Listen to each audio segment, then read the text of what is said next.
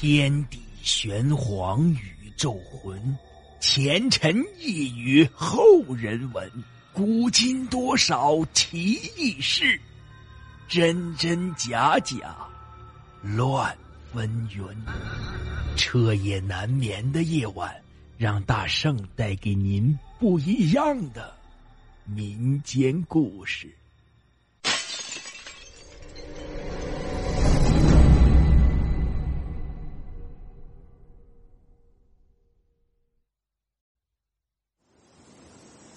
夏日炎炎，骄阳炙烤着大地，远处的地平面起了一层似水似雾的热浪。从那风中啊，传来一阵悦耳的铜铃声。在那声音渐近，看到一男子赶着一辆驴车，在驴的脖子上系着一根红绳，上面拴着一个铃铛。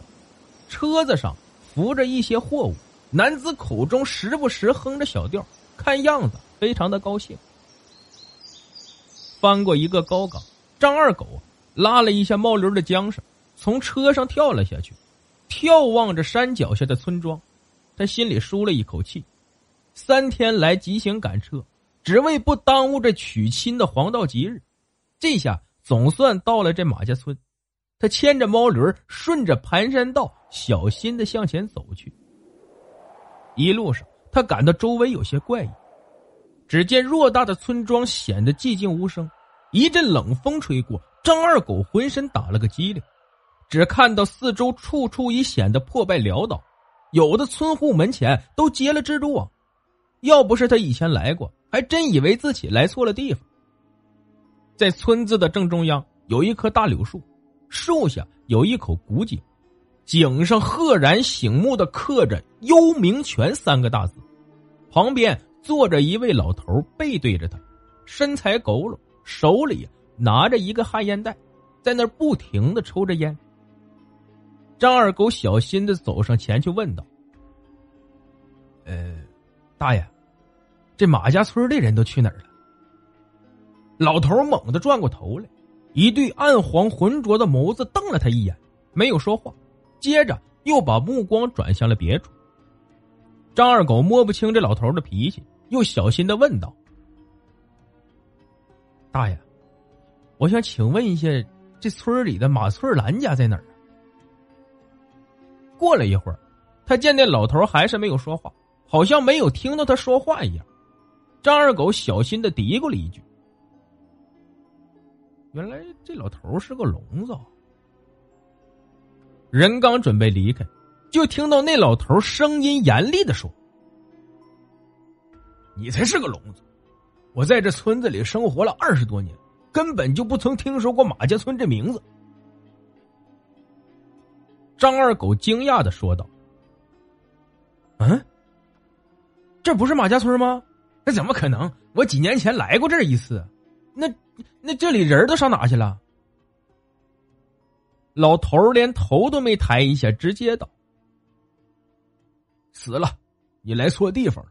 我劝你啊，还是赶紧离开吧。”张二狗不信的又问了他几声，但那老头啊又恢复到原来的态度，完全没有再听他说什么。张二狗心中想到：“嘿 这老头挺怪，看来要去找户人家再问问。”但他的内心也充满了疑惑。他一连敲了好几户人家的门，进去看到里面早已没有住人的迹象。此时的天色已经越来越晚，天空也渐渐的黑了下来。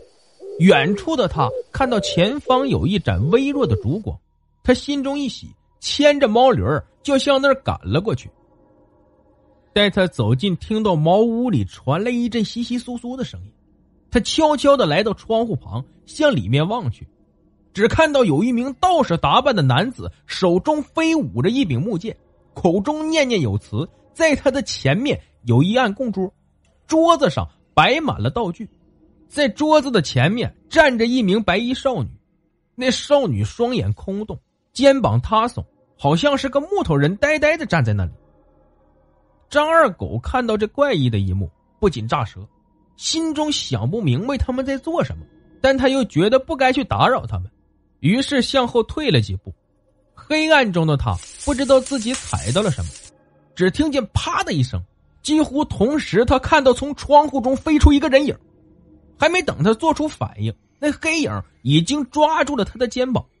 他刚准备动一下，就感到肩上传来一阵剧烈的疼痛，听到耳边传来一声冷冷的声音，问道：“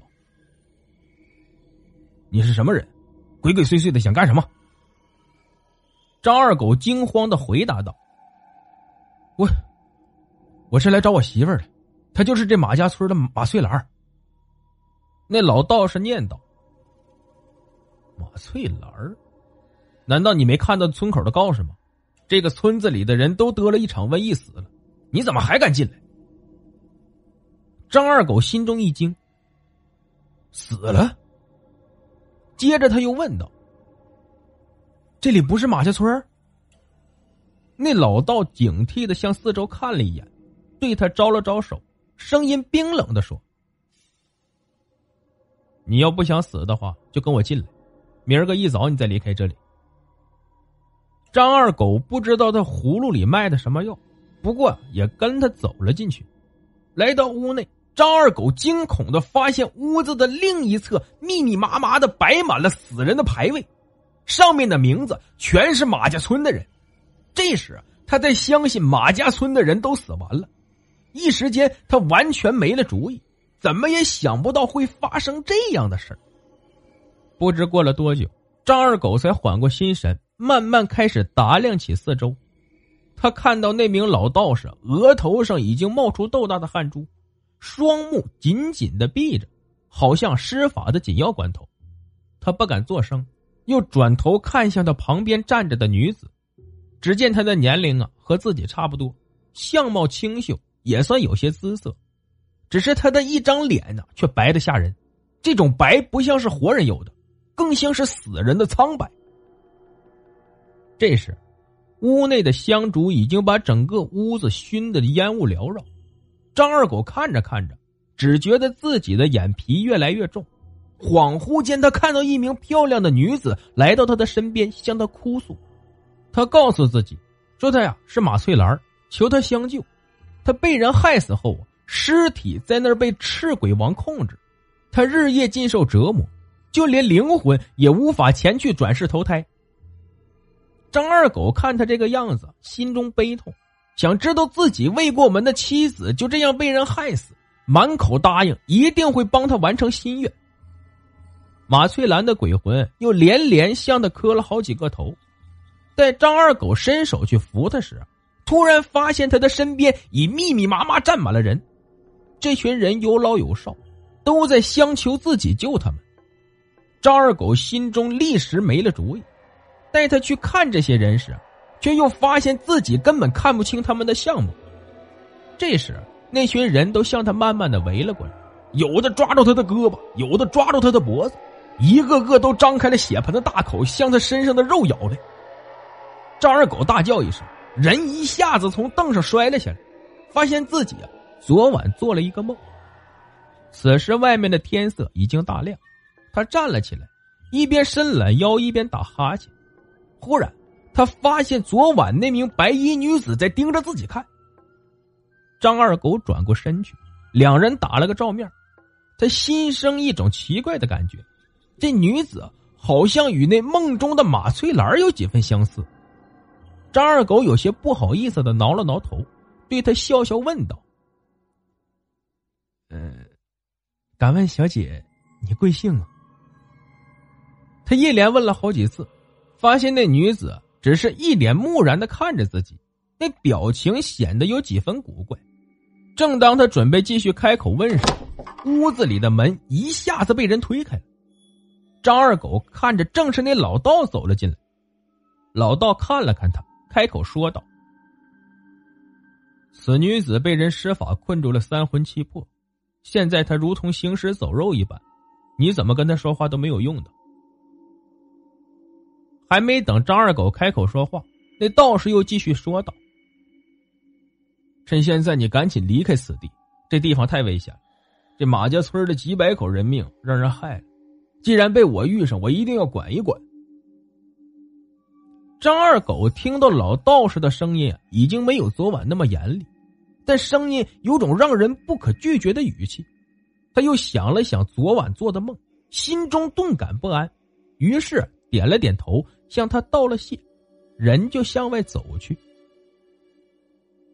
他牵着毛驴来到村口，这才看到，果然村口的牌子上贴着一张衙门的告示，看着那发白的纸张和脱落的红笔朱砂，看来已经有些年月了。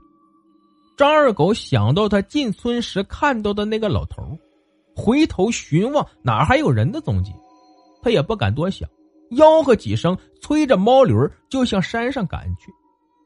刚走了一段路，张二狗就发现阴沉的天空中开始起了大雾，不到半盏茶的功夫，一步之外就已经看不见任何东西，四周全是雾蒙蒙一片。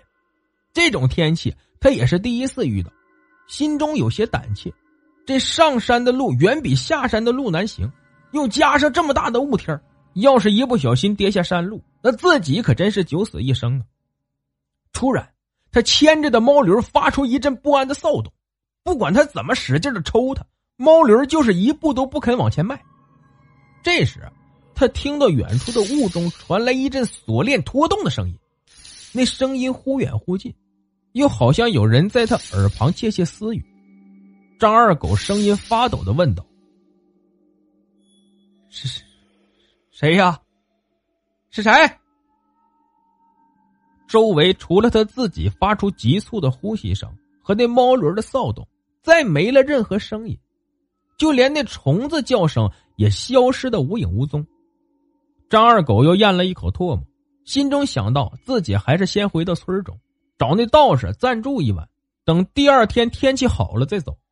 心中打定主意，他三步并作两步走，急急下了山去。